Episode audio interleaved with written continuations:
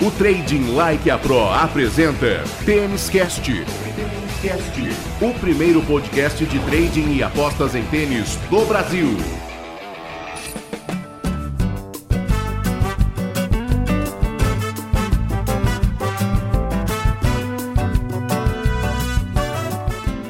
Salve, apostadores, salve, salve apostadoras, amantes do tênis. Estamos chegando, é, chegamos à maioridade ao Tênis Cast número 18. Tênis Cast, o seu podcast semanal de trading apostas em tênis, um produto com o selo de qualidade Trading Like a Pro. Tênis Cast 18, todo especial a caminho da reta final da temporada dois torneios na semana que se inicia, dois torneios pesados, grandes. Tem o ATP 1000 de Paris, os homens a caminho de Londres, torneio no piso duro na França e também no piso duro na China, as meninas terminando o ano com o WTA Finals de Shenzhen.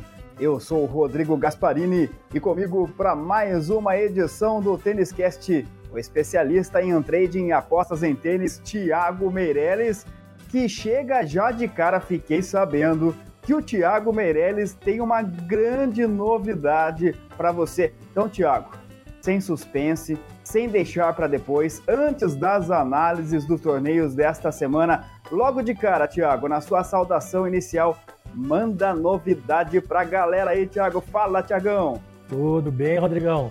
Mais uma semana de muito trabalho aqui, estamos quase encerrando a temporada e preparando, né? Em novembro vai ter um evento muito bacana, lá no dia 21 de novembro. Eu queria já deixar o recado de antemão para todo mundo que está nos ouvindo, que dia 21 de novembro eu vou fazer uma aula ao vivo uma aula completíssima, cara. Uma aula onde eu vou passar todo o conteúdo gratuito ao vivo para a galera sobre como eu construí, né, toda a minha lucratividade dentro do mercado de tênis. Eu vou falar sobre as estratégias que eu desenvolvi e até hoje utilizo elas diariamente, né, em todas as partidas de tênis. Como que eu faço para analisar os jogadores antes, durante as partidas e depois das partidas, né? Como eu sempre digo, a partida de tênis ela se desenvolve num período muito maior que somente aquilo ali dentro da quadra. Vamos falar de gestão de banca, vamos falar de gestão de stake dentro da partida, enfim, vamos falar de muita coisa, tudo isso para preparar o pessoal, porque no final dessa aula eu vou dar uma oportunidade para quem estiver lá que vai ser uma oportunidade única para entrar na minha segunda turma do curso profissional de trading em tênis. O meu curso que vai ter nessa segunda turma condições absurdamente exclusivas e bônus inacreditáveis. E para quem já tiver interesse, então, o link para se cadastrar e assistir essa aula ao vivo que eu vou dar está na descrição desse podcast, está na descrição no vídeo. Se você estiver ouvindo isso no YouTube, clica, coloca o seu nome garanta a sua vaga. Vai ser imperdível, Rodrigão. Então, esse é o foco do momento nesse final de temporada e vamos em frente.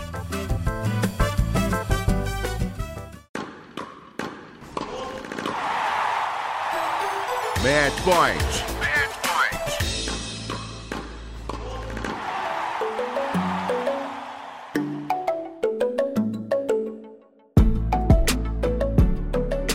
Bom, enquanto o dia 21 de novembro não chega, 21 de novembro, né, Tiago? Anotei certo aqui na minha agenda? É isso mesmo, 21 de novembro. Enquanto o dia 21 de novembro não chega, a gente segue, segue na expectativa, evidentemente, mas segue acompanhando a temporada 2019 do tênis mundial, que tem nesta semana, Thiago Meirelles, o ATP 1000 de Paris, na França, torneio importantíssimo. É o nono e último ATP 1000 da temporada um torneio disputado no solo francês. Evidentemente, um país extremamente importante para o tênis mundial. Jogadores já a caminho do ATP Finals e todo mundo de olho, é claro, nesses mil pontos que a competição de Paris oferece, além dos 5 milhões e 200 mil euros de premiação, Tiagão. Os grandes nomes estarão por lá, Tiago. É, tá todo mundo teoricamente confirmado, né? A única dúvida nesse momento ainda paira sobre o nome do Federer, porque tá jogando o torneio na sua casa, né, lá em Basel, e geralmente quando ele vai muito bem ali, ele deixa o Masters 1000 para depois e acaba não participando. Mas Nadal já confirmou que vai, Djokovic, campeão por lá três vezes também, já confirmou que vai. Então o card deve ser cheio, cheio, cheio. A gente olhando os top 30, top 40 do mundo, a maioria deles estão lá, salvo aqueles com lesão, Rodrigão.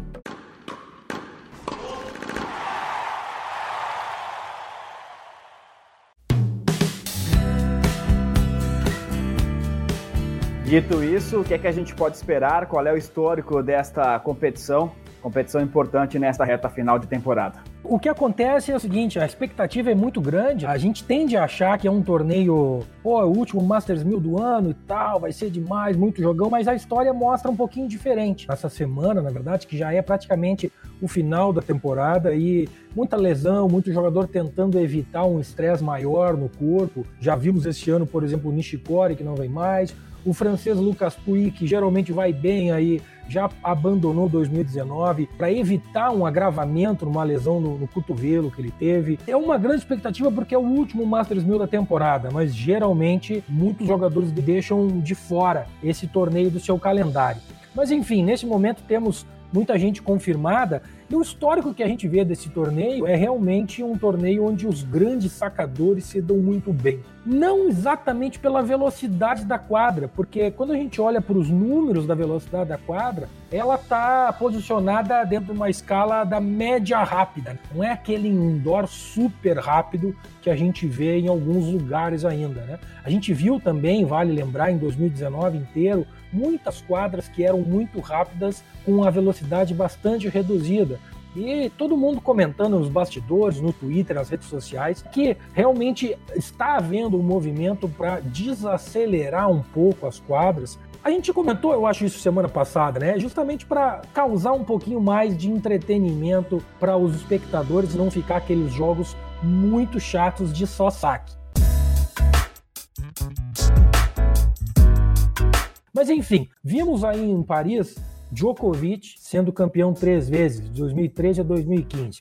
Depois a gente teve Murray, teve Sock, e ano passado tivemos o Caixa 9 derrotando Djokovic na final. Mas jogadores que geralmente vão bem aí, Silic, John Isner, o americano, gosta muito de jogar aí. O Federer geralmente vai mais ou menos. O time, Zverev, Verdasco, Del Potro, Tsonga, Raonic, Thomas Berdych, ou seja, os grandes sacadores estão sempre aí chegando. Era uma quadra que já foi muito rápida, como eu comentei, depois ela foi muito devagar e talvez por isso apareceram nomes como Murray sendo campeão, Krajinovic fazendo final em 2017, e ano passado ela voltou de novo a ser um pouquinho mais rápida. Mas um ponto que me leva acreditar que ela não é tão rápida assim é que o Rafael Nadal nunca fez final aí. E na verdade ele apareceu nos últimos anos somente uma vez nas quartas de final. Eu também não sei se tem muito a ver com a velocidade da quadra ou com um final de temporada que a gente sabe que ele cuida muito do corpo dele. Ou um pouquinho de cada coisa, Rodrigo, né? Então, assim, é um torneio que a gente precisa ter muito cuidado.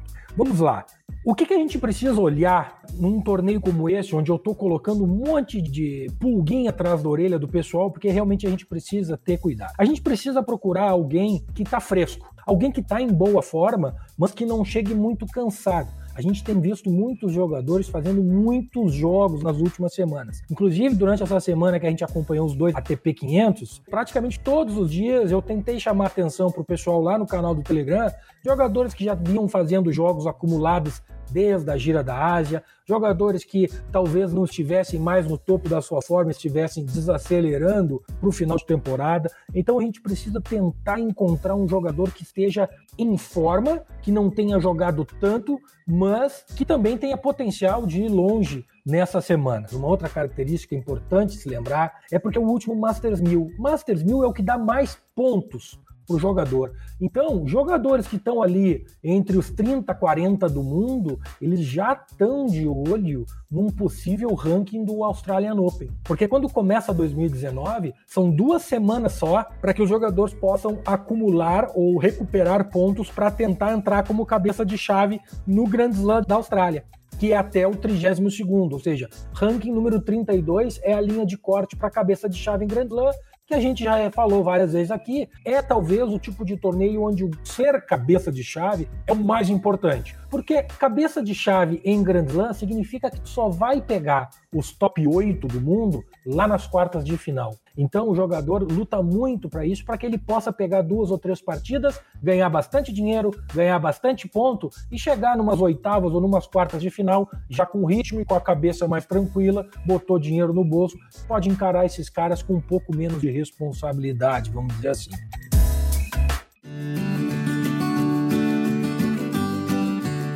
Então tá anotado aqui. jogadores frescos, né? Jogadores que estão com o físico em dia, jogadores que estão em busca de pontos, já pensando no Australian Open. Agora fica a dúvida. Daqui a pouco tem, ainda nesta temporada, ainda em 2019, tem o ATP Finals de Londres e tem até a Copa Davis. O ano está acabando, mas tem muito tênis ainda. Qual é a influência desses dois torneios, o ATP Finals e a Copa Davis, se é que haverá alguma influência deles no Masters 1000 de Paris? O mercado é dinâmico, essa profissão é dinâmica, a gente tem que ficar extremamente antenado em tudo que está acontecendo. Essa semana, os técnicos das seleções, das equipes que vão disputar essa nova Copa Davis, divulgaram os times. Teve até uma questão aí do Fernando Verdaz, que já foi campeão três vezes com a Espanha, que foi publicamente dizer que estava muito chateado, muito triste de não ser colocado no time da Copa Davis. Tem o ATP Finals, que tem os oito jogadores que vão estar tá lá participando. Aí vem mais um motivo para que talvez esse Masters 1000 de Paris receba menos importância ainda de alguns jogadores. E é por isso que a gente tem que sentar e fazer a pesquisa. E eu não tenho como dizer tudo isso agora porque tem muita coisa indefinida. O caminho da pesquisa é esse então eu falei de jogadores que não estejam tão cansados porque não jogaram tanto na temporada, ou porque tenham começado a temporada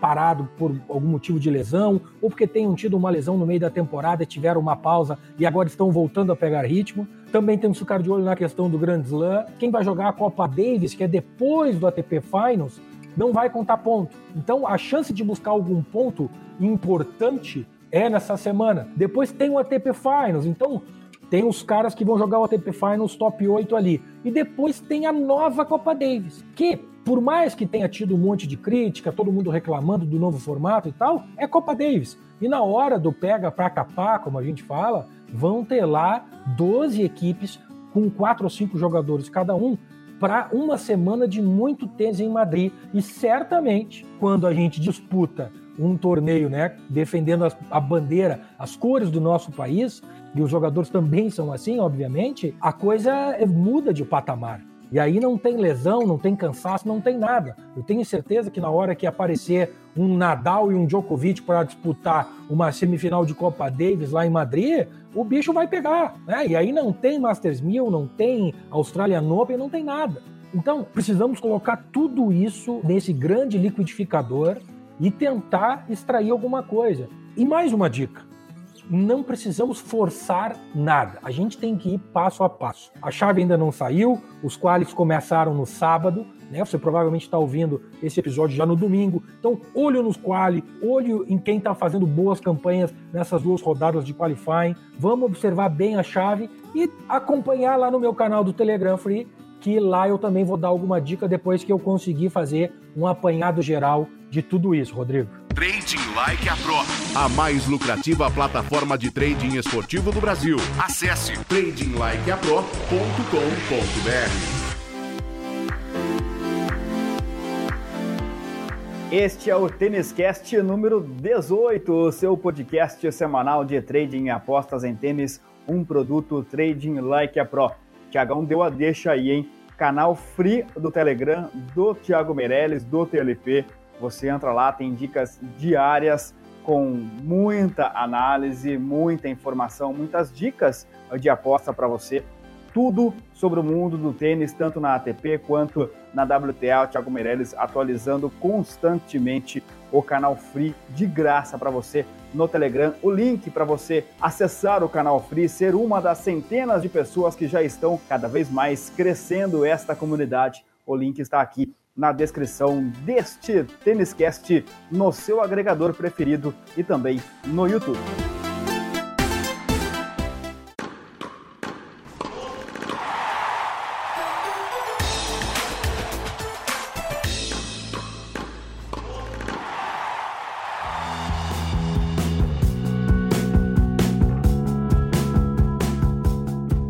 Saímos do Masters 1000 de Paris, vamos para o WTA Finals, Thiago. É a temporada feminina terminando, é o torneio de gala que encerra a temporada das mulheres. Daqui a algumas semanas teremos o mesmo torneio entre os homens em Londres. Desta vez, a competição feminina será disputada na China. É o primeiro ano né, que a cidade de Shenzhen, na China, coloca em vigor o seu contrato com a WTA para sediar esta competição. Que é aquela competição toda diferenciada, né, Thiago? Tem ali a formação do, das tenistas em grupos, né? Ou seja, os jogos no início não são eliminatórios, são 14 milhões de dólares em premiação e a nata do tênis feminino em 2019 estará toda na China. Elas vão ganhar 14 milhões, Thiago. Quais são as dicas para que nós, apostadores e traders, também consigamos ganhar um pouquinho nesse torneio trabalhando da nossa maneira, da maneira como o Trading Like a Pro sempre indica. Olha, Rodrigão, a gente viu aí em Zhuhai que foi o WTA Elite Finals, né, que aconteceu nessa semana que encerrou agora, que esses torneios que não acontecem no formato tradicional são muito perigosos. Não perigosos, mas são muito difíceis de se prever alguma coisa antes do torneio. Né? As jogadoras chegam, têm uma adaptação à quadra, elas não necessariamente precisam ganhar a primeira partida para se classificar depois. É um pouquinho difícil, diferente de se analisar um torneio inteiro neste formato. O que eu posso afirmar é que, mais uma vez, a quadra vai ser muito lenta, muito lenta. E, classicamente, a quadra do WTA Finals, independente de onde ele aconteça, ela é lenta. E não é à toa que a gente vê desde 2015 jogadoras sendo campeãs com um estilo totalmente de troca de bolas.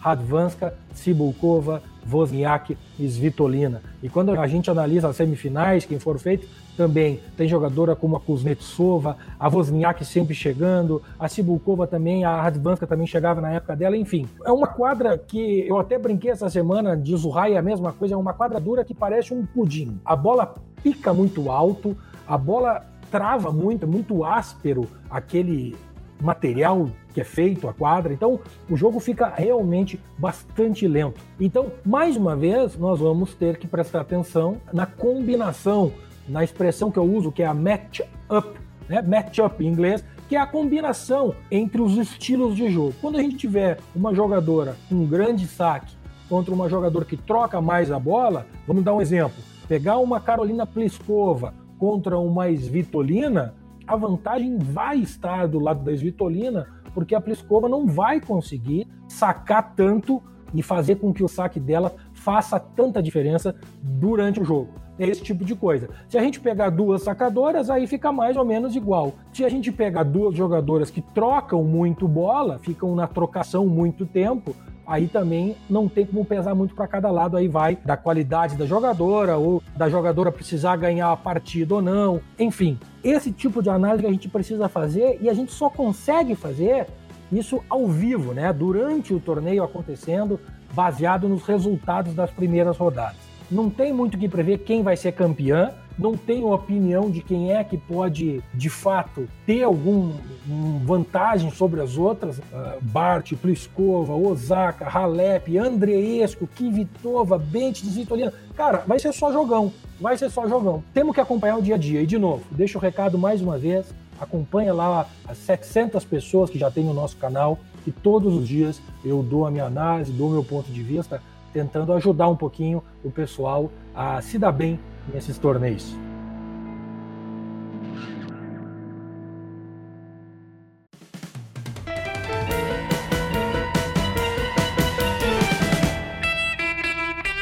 Estamos rumo a mil pessoas no canal Free do Telegram, hein? Venha você também para esta comunidade.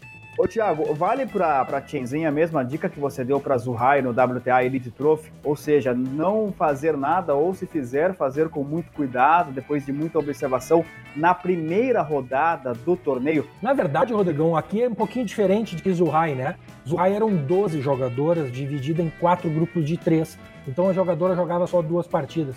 Aqui são oito jogadoras divididas em dois grupos de quatro.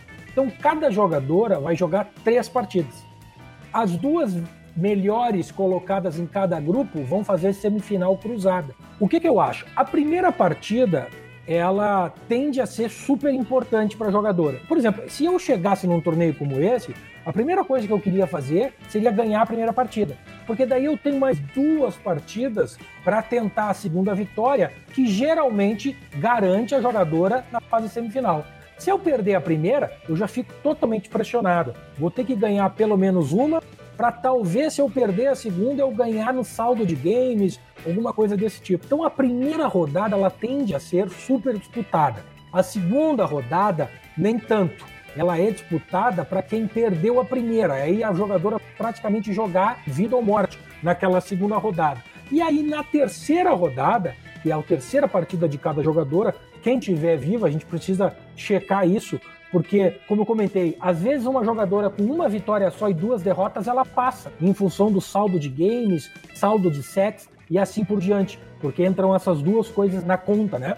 Então, a gente precisa acompanhar a classificação ao vivo. Eu vou dar essa classificação ao vivo no meu canal do Telegram diariamente, né, para saber quem precisa ganhar, quantos games precisa fazer e tal. Até porque isso certamente vai impactar numa possível aposta num handicap ou num overgames, alguma coisa desse tipo. É um torneio um pouquinho diferente, mas de novo, em Zuhai a gente viu algumas jogadoras meio que nem tão muito afim, afinal de contas, né? Quem for campeão em Zuhai ali ganhou um título, ganhou um monte de dinheiro, tá certo? Mas a glória mesmo vem aqui no WTA Finals, que a jogadora vai sair aqui como campeã do ano, né? Campeã de todas. Realmente aqui eu espero bastante luta. E essas jogadoras são muito competitivas, né, Rodrigo? Todas essas jogadoras aí a gente sabe que são muito competitivas. Todas lutam, geralmente jogam muito nos jogos decisivos. E eu estou esperando realmente uma semana bem legal nesse WTA Finals de Shenzhen. Tênis Cast. O primeiro podcast de trading e apostas em tênis do Brasil.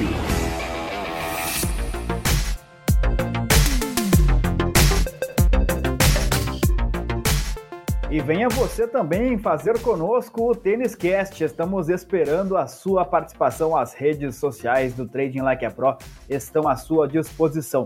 tradinglikeapro.com.br. Lá tem o link para você acessar o nosso Facebook, o nosso Instagram, claro, o canal free do Telegram do Thiago Meirelles, o canal do YouTube, sempre com muito vídeo de bastante conteúdo, conteúdo pesado, passado também pelo Thiago.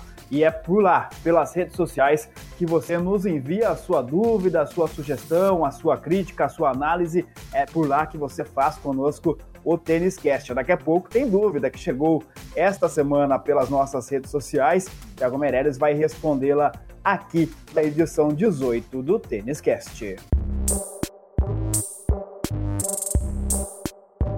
Tiagão, já virou tradição aqui no Tênis Cast nesta reta final do ano, o nosso bloco de atualização da corrida para o Finals. O WTA Finals já está resolvido, tanto que você acabou de analisá-lo, mas o ATP Finals ainda está aberto, ou não está mais aberto, já está totalmente resolvido. Enfim, Tiago, é hora de atualizarmos como é que está a corrida dos meninos em busca do torneio que acontecerá daqui a pouco lá em Londres. Não, a coisa apertou. São duas vagas, mas o que, que acontece? O alemão Alexander Zverev, que era favoritíssimo para entrar em sétimo lugar, ele perdeu na primeira rodada no ATP de Basel. Então, isso deixou com que Matteo Berrettini, Roberto Bautista Gu, Fábio Fonini, Gael Monfils, todos esses quatro caras continuam vivos. Afinal de contas, a gente tem um ATP 500, que uma final aqui vale no mínimo 250 pontos, e a gente ainda tem um ATP 1000 semana que vem. A derrota do Zverev abriu tudo, porque se algum desses quatro fizer final ou for até campeão de um desses dois ATP 500 de Viena ou de Basel, a coisa vai bagunçar geral. E aí sim o Masters 1000 de Paris vai ficar emocionante e tudo aquilo que eu falei de talvez não seja tão importante por isso e por aquilo, vai por água abaixo, porque esses caras vão vir babando. Então vamos lá. São seis caras que estão garantidos, até o Tsitsipas. Nadal, Djokovic, Medvedev, Federer, Tim e Tsitsipas. Esses caras estão garantidos. Depois a gente tem agora seis caras com chance. O problema é que o Gofan, ele já travou. O Gofan perdeu o Popelka e ele só ficou com o Masters 1000. Então ele vai ter que fazer uma campanha fantástica para conseguir chegar. A gente tem Zverev, Berettini, Roberto Bautista Gu, Gofan, Fonini e Monfils. Digo lá, se, por exemplo, o Monfils, que tem 2.215 pontos, for campeão do ATP 500 que ele está jogando, ele praticamente encosta já no Zverev. Então vejam como está apertado. Então vamos lá. No momento que você estiver ouvindo agora esse Tenniscast, pelo menos as finais dos ATP 500 já estão definidas.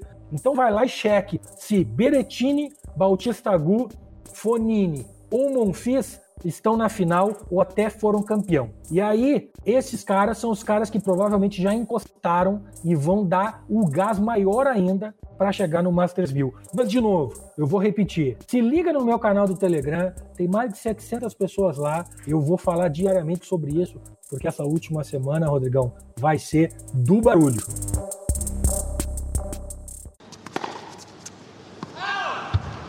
Fifteen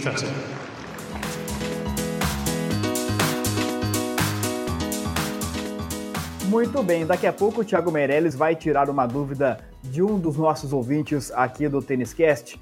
Antes disso, deixa eu te fazer um convite especial. É o convite que eu faço em todas as edições, mas dessa vez de maneira um pouquinho diferente. Vou te dar alguns dados, alguns números.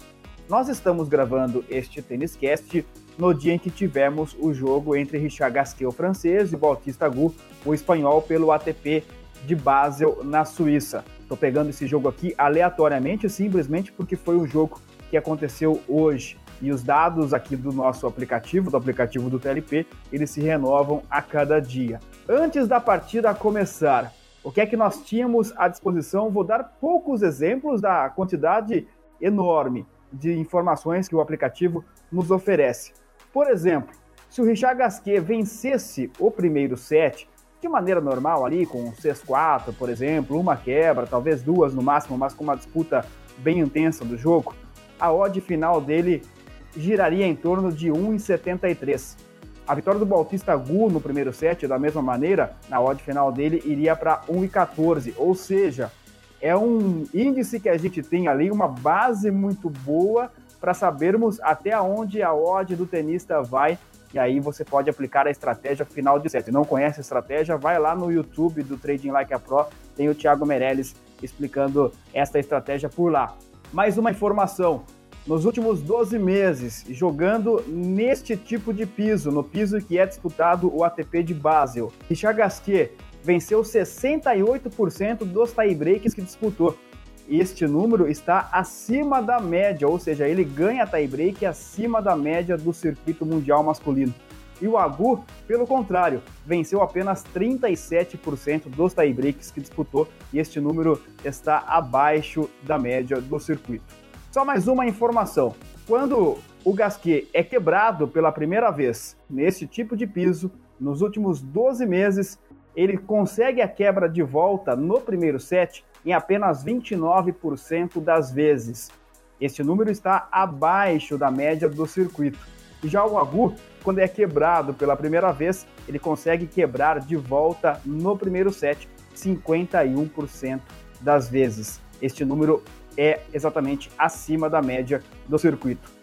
São só três exemplos, né, Tiago, de, de como este aplicativo Ultimate Tennis Trader ajuda e ajuda demais. Claro que ele não faz o trabalho sozinho, claro que há a análise do trader que está acompanhando o jogo, tem o feeling, tem a, a, o tempo de tela, tem a leitura de jogo, mas ajuda demais. Se a gente sabe, por exemplo, que o Agu ele consegue quebrar de volta e ele é quebrado, isso é uma informação extremamente relevante para quem está trabalhando e é uma informação que todo mundo que está lá no TLP Club tem à disposição jogo por jogo, dia a dia, né, Thiago? Não tenha dúvida, Rodrigo. As estatísticas estão aí por algum motivo, né? Tem muita gente que não leva a sério, tem muita gente que não gosta, e cada um tem a sua opinião, tem o, o direito de trabalhar da maneira que acha mais confortável.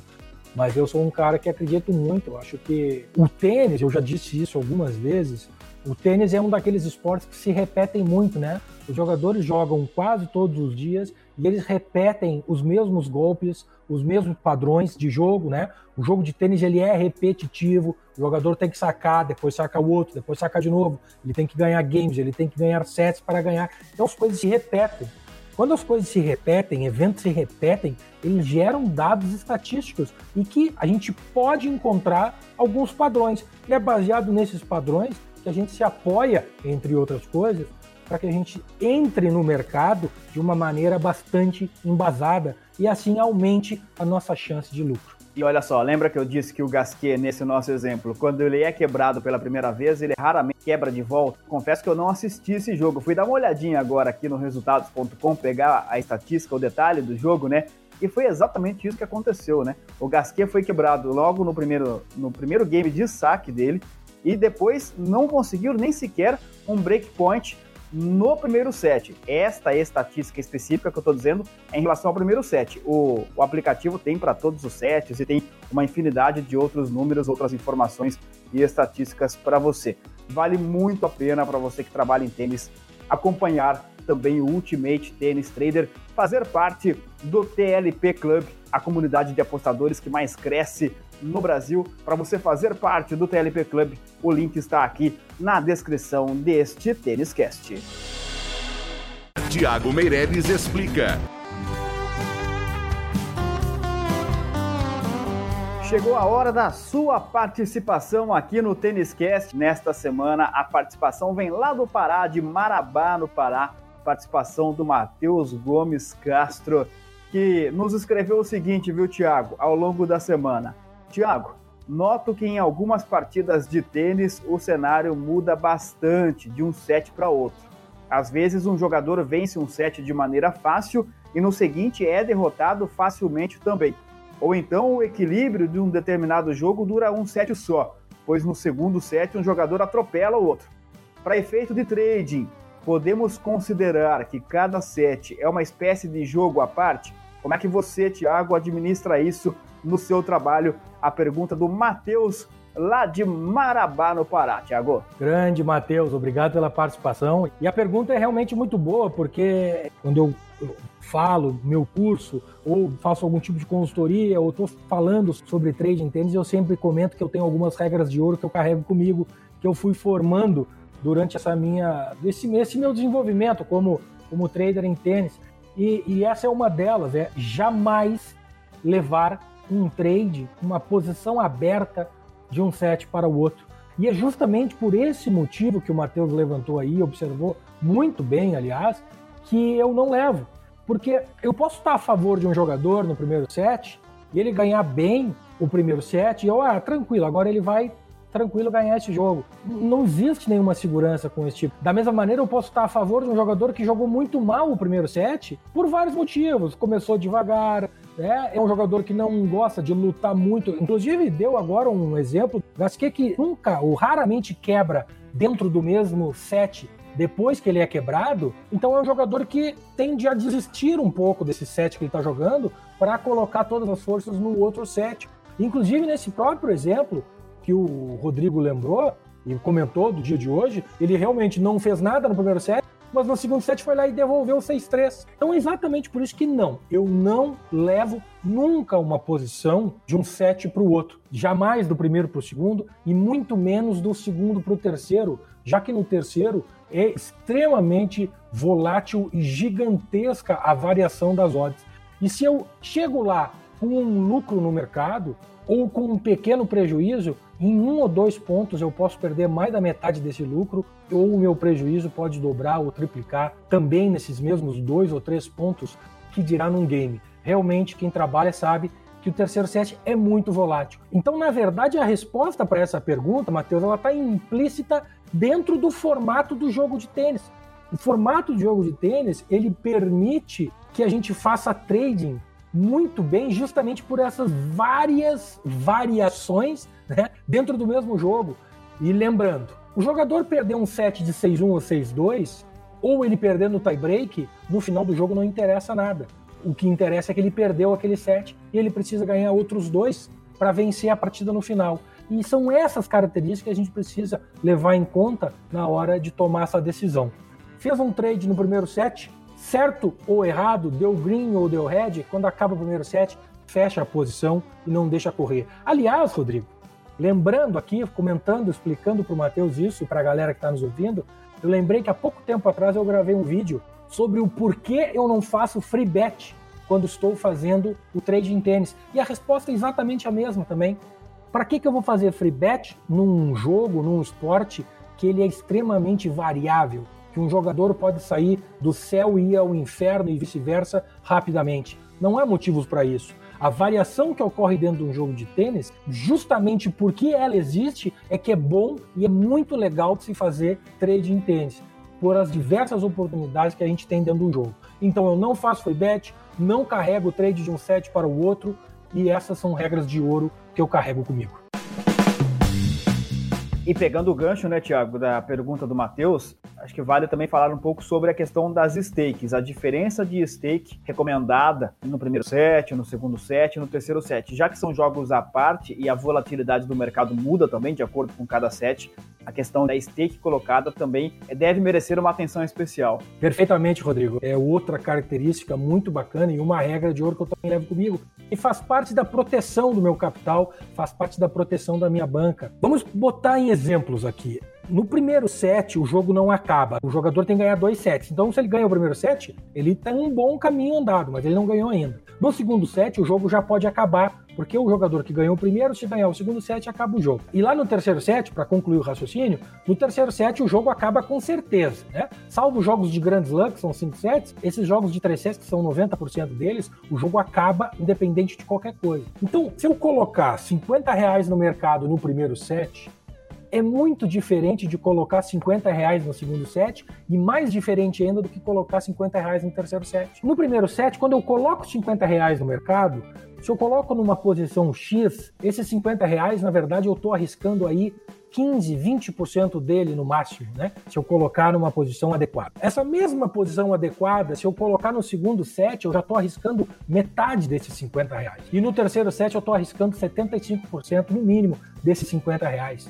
Então, os mesmos 50 reais, em momentos diferentes do jogo, eles estão arriscados e expostos muito, de maneira muito diferente. Esta é a grande razão para que a gente use diferentes stakes, diferentes tamanhos de dinheiro para os diferentes momentos da partida. E este é mais um assunto que está lá no canal do Trading Like a Pro no YouTube. Tem vídeo também sobre esta gestão de stake, né, Tiago? Tem, tem vídeo, tem vídeo exatamente sobre isso. E eu mostro justamente ilustrando com o mercado aberto, quantos ticks, né? Qual é o tamanho do nosso risco, nosso prejuízo em cada momento do jogo, enfim, muito bacana. E aliás, deixa eu reforçar, esse tipo de pergunta e esse tipo de explicação técnica detalhada é o que eu vou falar naquela aula lá que eu comentei no começo do episódio, Rodrigo. Dia 21 de novembro, eu vou falar sobre tudo isso, exatamente esse tipo de coisa, e é exatamente esse tipo de pergunta que eu vou gostar de ouvir da galera para eu poder responder ao vivo, trocando ideia, né? Pergunta, responde, pergunta, responde,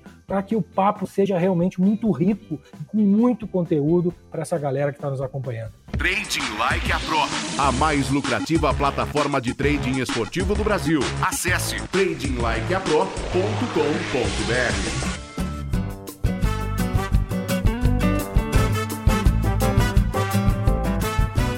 Reta final da edição número 18 do Tênis Cast e a gente se preparando para o WTA Finals. Com certeza será um grande torneio e se preparando também para o Masters 1000 de Paris.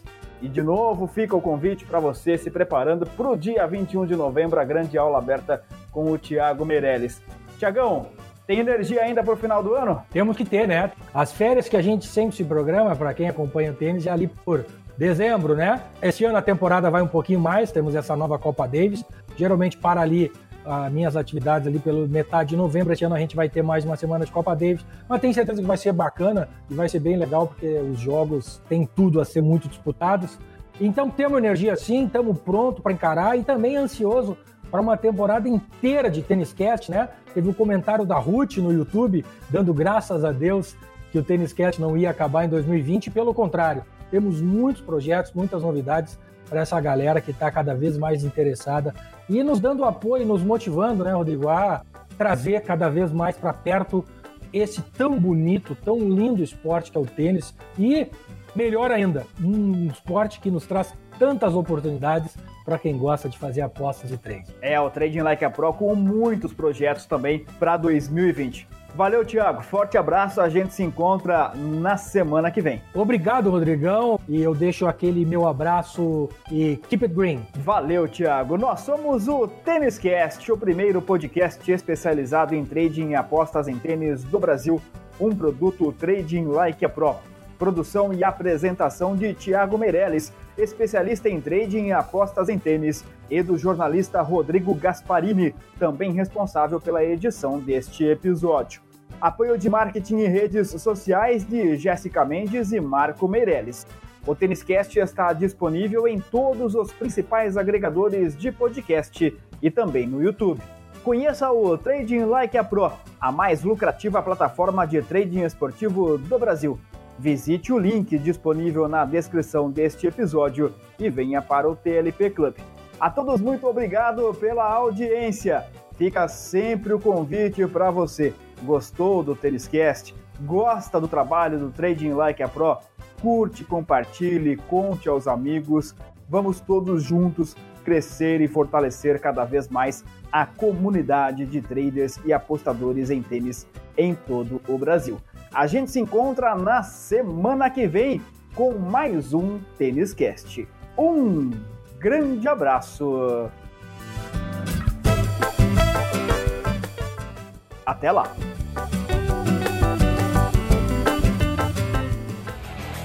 O Trading Like a Pro apresentou Tênis Cast. O primeiro podcast de trading e apostas em tênis do Brasil. Até a próxima edição.